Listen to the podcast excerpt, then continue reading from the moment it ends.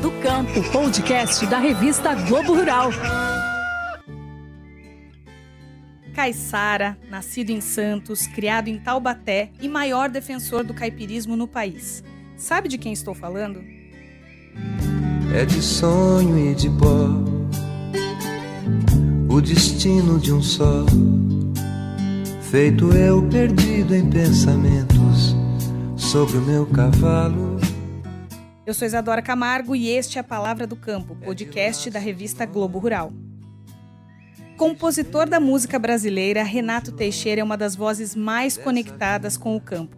A Globo Rural celebra a vida e obra deste cantor com uma entrevista especial. Sou caipira, pirapora, nossa Senhora de Aparecida.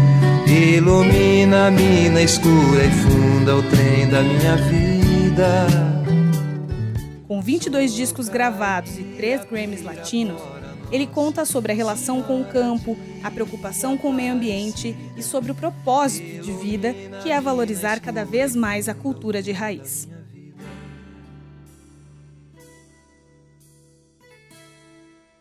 Renato também nos conta algumas curiosidades sobre sua trajetória. Sabia que ele foi estudante de engenharia e dela levou o gosto pela construção?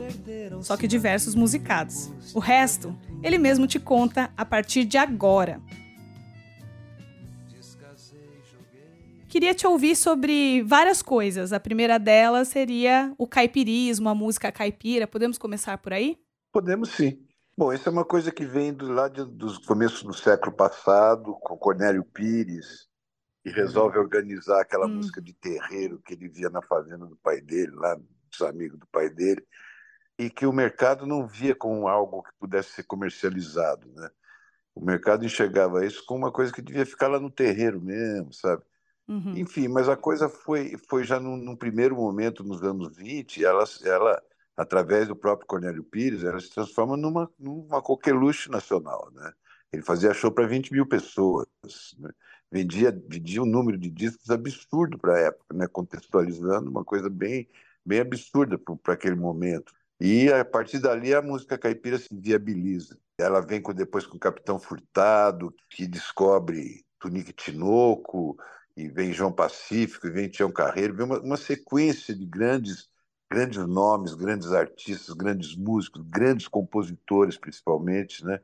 Que fazem que, que, que estabelecem o, o, gênero definitivamente. Embora a elite de, uma, de alguma forma se, se virasse as costas, sabe, tivesse se incomodasse um pouco com, a, com o sotaque, com aquela coisa do caipirismo, vamos dizer assim, né? Mas era uma coisa que atrapalhou bastante, mas não impediu que durante todo esse momento surgissem grandes caipiras, né?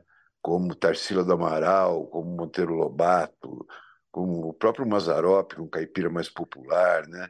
O, o, o, Guimarães Rosa, se você um pouco de generosidade, né? ele pode enquadrar ele no nosso, no nosso time. Então é isso. Eu acho que, que a música caipira ela representa esse universo. Então você vê como é importante a cultura dentro de um momento em que o campo hoje tem, tem todo esse poder, essa, essa riqueza toda, principalmente por causa dos nossos artistas anteriores que cantaram com muita competência o campo. Você pegar o Menino da Porteira, sabe, o, o Chico Mineiro, você pegar uma coleção de grandes canções que está aí para provar, sabe, a força dessa cultura, né? Tanto que tem duas coisas que não se abre mão, que vem lá do passado e eu acho que vai ser para sempre. A botina, a camisa xadrez e o chapéu.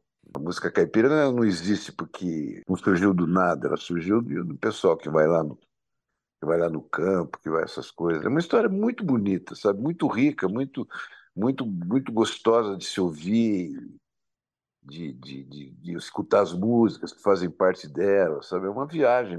E dentro dessa viagem histórica que você faz aqui para gente, é, cruzando modernistas como a Tarsila do Amaral, né? É, e também a própria história da música brasileira, como é que o Renato Teixeira se define para além de um rapaz caipira, né? Como que o Renato que nasceu em Santos, viveu em Ubatuba, foi parar em Taubaté, constrói essa identidade caipira que é tão refletida nas suas composições? Bom, eu sou, eu sou assim de uma família de muitos músicos, Só para você ter uma ideia, o pai da minha mãe, que era o lado materno, que são os músicos, é, o pai da minha mãe, para casar com uma filha dele, você não, não, não precisa, ele, não, ele não aceitava pedido de casamento. Ele, ele, ele, ele pedia que o, que o pretendente fosse lá e tocasse uma música, entendeu? a ele, né? O meu pai pediu a minha mãe em casamento através de uma, com uma música, né? Então, e uma quantidade imensa de músicos, todos, a maioria, mas a grande maioria, músicos de bandas de música, sabe? De tocar no coreto. No, no... A minha família tem muito, é muito músico de banda e, e telegrafistas. É, nós viemos, nós viemos para o litoral do Rio de Janeiro através de, de, antepassados que eram telegrafistas e quando começou o, o telégrafo começou no Brasil, eles, eles os, os Teixeira andaram aqui, foram entrando por esse litoral aqui, passando, chegando em Santos, entendeu? Como, como telegrafistas, né? Então era é, a música é uma coisa assim que eu já nasci ouvindo o tempo todo, né? Com nove anos eu comecei a compor e eu morando na praia, morando na praia Ubatuba, mas assim, com festas cheias de viola, sabe? Então para mim nunca houve uma coisa assim, você vai ser um violeiro, você, essa música aqui aqui é que vale. Eu fui andando, eu fui andando, cheguei lá em Taubaté, quando eu mudei para Taubaté, eu estava com aquela coisa do rock, começando com a Celi Campelo, o Tony, que eram lá da cidade. Então, para a gente, pô, dois caras daqui estourados no Brasil todo. Então, eu fazia uns rock and roll também, entendeu? Então, fui me, fui, fui me deixando, foi, deixa, deixa a música me levar, a música leva eu, entendeu? Então, quando eu cheguei, quando eu, quando eu vim para São Paulo, eu, eu me aproximei porque eu vim através, vim trazido pelo Walter Silva, que era um radialista e um, e um, e um, um empreendedor assim, bastante conhecido e bastante expressivo, tanto que ele, ele tinha lançado o Chico Buarque, a Elis. Aí fui me identificando. Um, um disco muito importante para mim foi foi 25 anos de Tunique, não, 10 anos de Tunique Tinoco, um disco deles que para mim matou a charada. Ao mesmo tempo, eu também me liguei um pouco. Eu comecei a ouvir muito a música argentina de Mercedes Sosa, sabe, daquele povo lá, Atahualpa, aqueles, aquelas levadas argentinas, que tinha uma coisa mesmo de Rio Grande do Sul, sei lá, a moda de viola, a música caipira, o, o, o, os ritmos daqui, os tambores caipiras, tudo isso eu fui assimilando, sabe? Mas sempre assim, uma coisa bem natural e, enfim, é, é por aí que eu, eu consegui te passar a minha, a minha, o meu roteiro artístico com relação à música caipira. Foi assim que ela chega na minha vida. Logicamente que pela minha formação eu não poderia querer ser Tunique Tinoco. Falei, não, vou ser do meu jeito, né? Eu quero ser do meu jeito, eu quero ser o, o caipira que eu sou, não sou caipira da roça, sou caipira de Taubaté. Então, comecei... aí sim que surge Romaria, sabe? Por causa da proximidade que tinha com a, com a, com a Aparecida, as duas cidades muito próximas uma da outra, então eu frequentava bastante a Aparecida. Aparecida, para mim, não é uma coisa estranha, sabe? é uma coisa muito familiar. Né? Quando eu vou lá, eu, eu, parece que aquilo faz parte da minha vida toda, né? e faz. Né? Com Maria, eu acho que assim, a minha primeira tentativa assim, eficiente de mostrar uma nova música caipira, que usa recursos de, de, poesia concreta. Nada aconteceu que eu falasse, não, eu vou ser um compositor de música caipira. Eu jamais seria um Tunico Tinoco, entendeu? Nunca seria um João Pacífico, sabe? Nunca, nunca, nunca seria um Raul Torres, um grande Raul Torres. Eu queria ser eu mesmo, com a, minha, com a minha visão e com o meu jeito de enxergar esse mundo caipira de uma forma um pouco mais moderna, um pouco mais contemporânea, né? um pouco mais é, já entrando na, na era digital, menos analógica. Sabe? Como etnógrafo musical, é, você avalia a música comercial que temos hoje né, no Brasil, especialmente um sertanejo de consumo. É, você acha que o jovem também, e o jovem do campo, ele está conectado à música de raiz, à música caipira? Não, ele continua usando chapéu, botina e camisa xadrez, entendeu? e cinto. Né? Eles têm, e, e gostam de andar naquelas picape, né? Então, eles têm o comportamento é muito parecido. O que mudou, e, e, normal que seja assim, né? o que mudou foi o, planeta Terra. Né? Nós, hoje é outra coisa, né? não é mais aquilo. Não tem mais o ranchinho do Mazarop, entendeu? Mudou tudo. Hoje, hoje são grandes sítios. Eu, eu já fui em lugares assim que existem assim, verdadeiras centrais de, com computadores, com essas coisas, no meio do, do, do sertão, em contato com, com, as bolsas de valores do mundo todo, vendendo soja, vendendo essas coisas. Então é, é um outro mundo, né?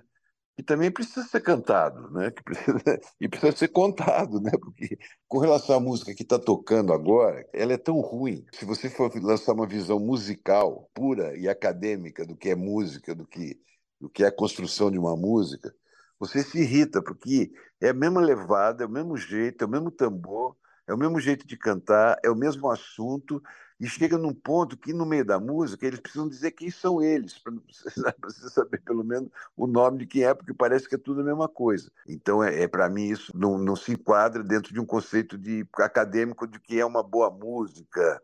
Né? Uma, uma boa música, não, porque toda música é muito, é muito boa, entendeu? O que seja uma música mais, mais bem estruturada e mais bem construída.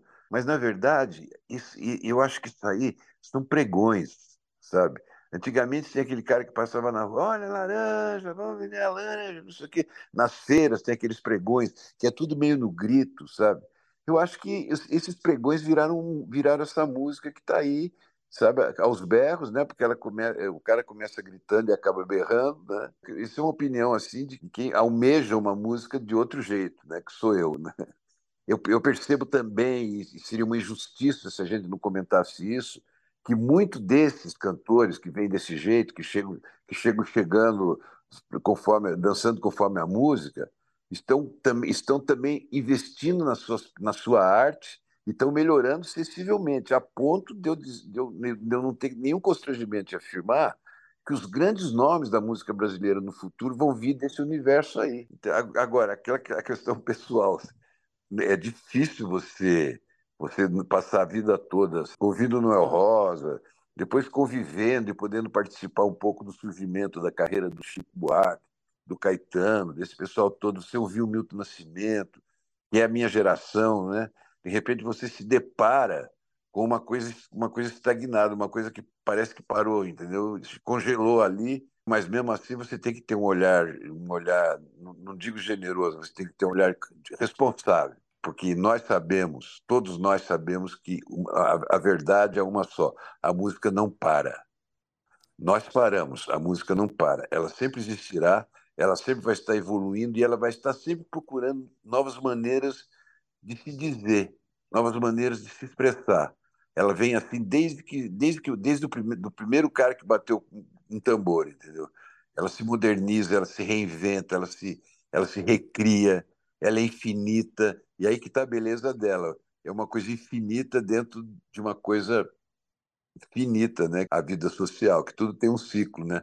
A música, a música vai, ela vai ligando gerações, ela vai, vai construindo histórias, vai, vai mostrando para o país personalidades super interessantes, que os, que os cantadores são assim uma espécie de, nos meus delírios, né? Eu penso assim que chegou um dia lá que o, que o Jesus deve ter falado para os caras, ó, vai e canta.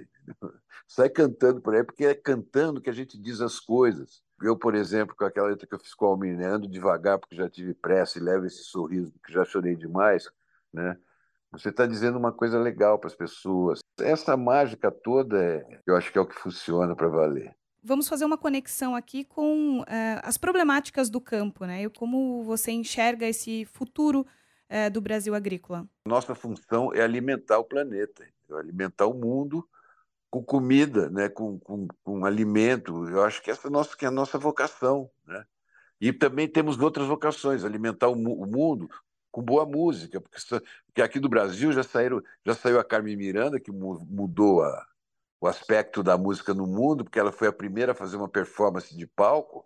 Depois sai a Bossa Nova, que muda que muda toda a sonoridade da música no planeta, composta por um, por um, por um carioca nitidamente sertanejo, que é Tom Jobim, um cara que entendia de passarinho melhor que ninguém, e, e outras coisas, né? E a gente precisa entender o mais rápido possível. Olha onde a gente chegou. Em poucos anos, nós começamos a plantar e pô, viramos um dos maiores produtores de alimentos do mundo, né? em, em vários café, soja, milho, um monte de coisa. A gente lidera o planeta ah, com carne, com tudo. Você acha que isso pode dar errado? E Renato, me conta algumas curiosidades assim da sua relação é, com o campo? É, o Renato já pensou em ser produtor? Olha, eu, eu tenho uma relação com o campo, como todo mundo tem, é de gostar, né? Quem não gosta, né? Eu adoro, principalmente nas viagens que eu faço, sabe? Eu gosto de olhar, eu, gosto, eu adoro árvores. Eu tenho até um projeto que eu queria. Eu, eu já descobri uma coisa que toda árvore ela tem um ângulo que a favorece. Entendeu? Então eu, eu tinha vontade de sair um dia viajando, tirando fotos de árvores. É, é, dessas coisas, sabe? De ir no pasto, ver boi, sabe? Agora, eu sou só um observador. Eu jamais teria condições de tocar uma fazenda. O Almir, por exemplo, ele é um fazendeiro, ele toca fazenda. Ele aprendeu e, e, hoje ele pratica. Eu, eu não, não conseguiria aprender, eu não tenho a menor vocação para isso. Né? Eu até com, com, eu com o Almir, a gente eu brinco com ele que fala que o Almir é um cara prático. Ele, se ele precisar dormir numa rede amarrado em dois pés de pau na beira de um rio, ele fica lá que se estivesse no, cinco estrelas. Né? Eu já não, não, não, não me sinto mais, muito à vontade nesse tipo de situação, de, de precariedade. Né? Eu gosto de uma coisa mais. Ou, ou, ou, seja, eu sou o verdadeiro caipira urbano, o caipira de Taubaté, né, de Ubatuba. Eu sempre procuro saber como é que andam as pesquisas com relação a, a, a uma maneira mais saudável de se proteger a plantação, entendeu? Eu sempre me interesso por isso, sabe? Eu, e, e eu também e, e, procuro saber o que o que está acontecendo de bom, sabe? Porque as máquinas estão boas, são lindas, adoro as máquinas, as máquinas as esses negócios, são coisas mais. Eu quando vou tocar nessas feiras assim, eu adoro subir numa e ficar lá sentado. Nossa, é bom demais. E o fato do caipirismo na minha vida se deve principalmente à minha movimentação de sair de Ubatuba para Taubaté, e depois de Taubaté para São Paulo, onde eu percebo que, que, era necessário que eu fosse mais autêntico, né? em busca da autenticidade, eu me tornei o, o compositor que eu sou. Não sou caipira do mato, né? mas sou caipira da, da, da cidade, das pequenas cidades, né? com os nossos costumes, com as nossas crenças. E eu sei que você tem aí cerca de 100 shows estimados para 2023. Você pode contar um pouco para a gente dos novos projetos e esses 400 mil quilômetros que serão rodados, se serão em áreas rurais que conectam a sua música à realidade do campo? Eu tiro muito proveito disso, sabe? Porque eu, eu, não, eu queria ser um compositor brasileiro, né? um pouco seguindo a orientação do Boldrin, sabe? Daquela coisa do Boldrin que tudo é Brasil, entendeu? Sabe? No, no, no, o fato da gente ser daqui e da gente falar porta, porteira, isso é nosso, como o outro lá fala de outro jeito, entendeu? O mineiro fala uai, né? O, o nordestino fala oxe, né? Cada um fala de um jeito, o gaúcho, o gaúcho fala tchê, né? Então, mas o Brasil é cheio dessas coisas. Eu queria conhecer um pouquinho de cada cultura dessa, sabe? Conviver um pouquinho mais, mais intensamente é, então eu, eu comecei a. Eu gosto muito dessa, dessa coisa nacional, sabe, de, da minha música. Então as viagens para mim são absolutamente fundamentais, né? Então, para que eu possa chegar a conversar com as pessoas, a primeira vez, a segunda, mas eu já devo estar indo na quarta vez que eu repasso todo o roteiro né, da, da, da minha carreira. Então eu toco, eu toco, às vezes eu vou lá para Recife, toco eu, Xangai e Elomar, nós três. Entendeu? Depois eu vou para Minas, toco com o Chico Lobo. Faço músicas com Antônio Adolfo, que é um compositor ligado à, à música carioca. Faço com Fagner. Faço eu com Almir, que é essa coisa do Mato Grosso, entendeu? E essa brasilidade é uma coisa assim que eu, que eu procuro resgatar, na, é, aplicar na minha música. Então as viagens são lindas. E, e você pode perceber, por exemplo, quando você canta para um público lá né, em Erechim, entendeu? Você está tirando alguma coisa também, você não está só dando, você vê como eles reagem, entendeu? E aí você conversa no outro dia, você com o, com o pessoal da produção. Eu gosto muito de conversar. E você vai assim, sempre pensando que povo é esse, que toca um país como esse, né? Um país tão, tão bonito, tão cheio de comida, né? E, e também com tanta gente passando fome, que é o que mais preocupa, né? Que mais, que é o que mais incomoda falando de fome e de produção de alimento, retoma esse tema para a gente também comentar um pouco como você vê as soluções para a produção de alimento no Brasil, né? Se, a sua análise em relação ao que pode ser feito para que a gente se torne cada vez mais esse produtor de alimento para o planeta, além da música caipira, como você citou anteriormente. Eu vou te falar uma coisa: se eu soubesse, se eu tivesse uma fórmula, eu imediatamente abandonaria a música, abandonaria tudo para levar essa fórmula para que essa coisa acontecesse, uma distribuição generosa, que fosse bom para todo mundo. Mas também, ao mesmo tempo, eu sei que isso é uma questão de, de, de acertos. Né? Você acerta uma hora aqui, outra hora ali tudo é muito lento, nada, nada é rápido demais. Os entendimentos. É muito recente esse poder, o, o agropoder que existe no Brasil, entendeu? Essa expressão, essa expressão mundial que a gente ganhou produzindo alimentos. Né? A gente ainda precisa de muita coisa para poder. O mundo precisa de muita coisa. É nessa direção que nós estamos indo. Né? Renato, e sobre 2023, você pode dar algum spoiler para a gente do que vem de diferente aí? é, o que o público também pode esperar dos seus shows, é, por onde você vai passar neste ano, como é que tá? Bom, eu tenho o meu show mesmo, né? Que eu faço com a minha banda. Tem um show que um, outro agora também que chama que tem muito a ver, inclusive, com esse, com esse universo do, do interior, né? Que é um show que eu vou fazer eu e Chico, meu filho, que é aquele negócio de pai e filho, sabe? De o Chico atuou na novela Pantanal, ele era o Kim da, da, dos dois peões lá do Zé Leôncio. Então ele, ele também tem uma, uma ligação muito forte com a, com a música da cultura caipira. E, então nós resolvemos nos juntar para fazer esse trabalho pai e filho, mostrando essa coisa meio sucessória que, que vem que vem que tem muito a cara do interior, né? Tem esse meu disco Fagner, que é o segundo disco que vai chamar Destinos. O meu disco com Antônio Adolfo também, que é uma outra que é uma outra coisa que nós estamos.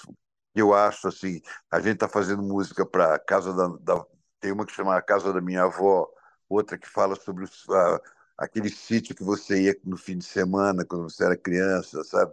É, até uma nova canção de aniversário, canção de Natal, é, uma canção que nós estamos fazendo para o amigo, né, para o irmão, né, porque a gente faz para todo mundo, a gente quer fazer uma música para o nosso próprio irmão, irmão que nasceu da mesma mãe, do mesmo pai, e, e isso também, meu trabalho com o Antônio Adolfo tem essa característica. Fizemos agora, acabamos de fazer uma que é para o pôr do sol, sabe? Que é um, uma espécie de um hino para que as pessoas possam tocar na hora que o sol estiver se pondo. Eu acho que é por aí a gente vai começando a entender um pouco de uma forma diferente um pouco o mercado, o que fazer, como seguir, entendeu? Porque, como eu disse, não é mais o ranchinho de sapé, né? agora é uma coisa um pouco mais estruturada, com mais direcionada, né? para poder existir, para poder continuar fazendo o serviço, que no fundo, no fundo, é levar bem-estar, levar prazer e alegria para as pessoas. E você tem uma música do momento que é a sua música preferida? Da, das minhas músicas novas, tem uma que chama Canção para Pedir Perdão, e que, que eu acho que é, um, que é uma música assim, sabe, que se você pedir para eu, eu, falar uma assim, de cara, assim, essa que eu falaria. Porque eu gosto, de, eu gosto disso, vai, vai, eu acho que tem muito a ver com esses tempos modernos, quando você olha para você mesmo e pede desculpa para você mesmo, entendeu? Esse, essa verdadeira, verdadeiro perdão vem daí, né? Legal. Renato, foi um prazer conversar com você, foi ótimo ouvi-lo, é, aos ouvintes do Palavra do Campo e também da Globo Rural. A gente agradece a sua participação e se puder deixar uma palhinha aqui para nós, seria de extrema honra para registrarmos também um pouco sobre a canção para pedir perdão. Eu falaria assim: essa canção é para pedir perdão, perdão para mim por tudo que eu errei, pelos caminhos que eu não procurei, pelas verdades que eu não encontrei. Eu acho que é isso. acho que a mensagem está aí. Muito lindo. Que prazer falar com o Renato é pedir perdão. Perdão pra mim por ter feito sofrer. Velhos amigos, gente que eu amei. E a mim mesmo, porque me enganei. A entrevista completa e outras reportagens você confere na edição de abril da revista Globo Rural. Para mais conteúdos, acesse globorural.globo.com e arroba Globo Rural em todas as redes sociais. No campo ou na cidade, estamos conectados com você. Até a próxima. Essa canção perdoa os meus pecados, que não me custam nada confessar. Viver em paz faz parte dos meus planos. Peço a mim mesmo então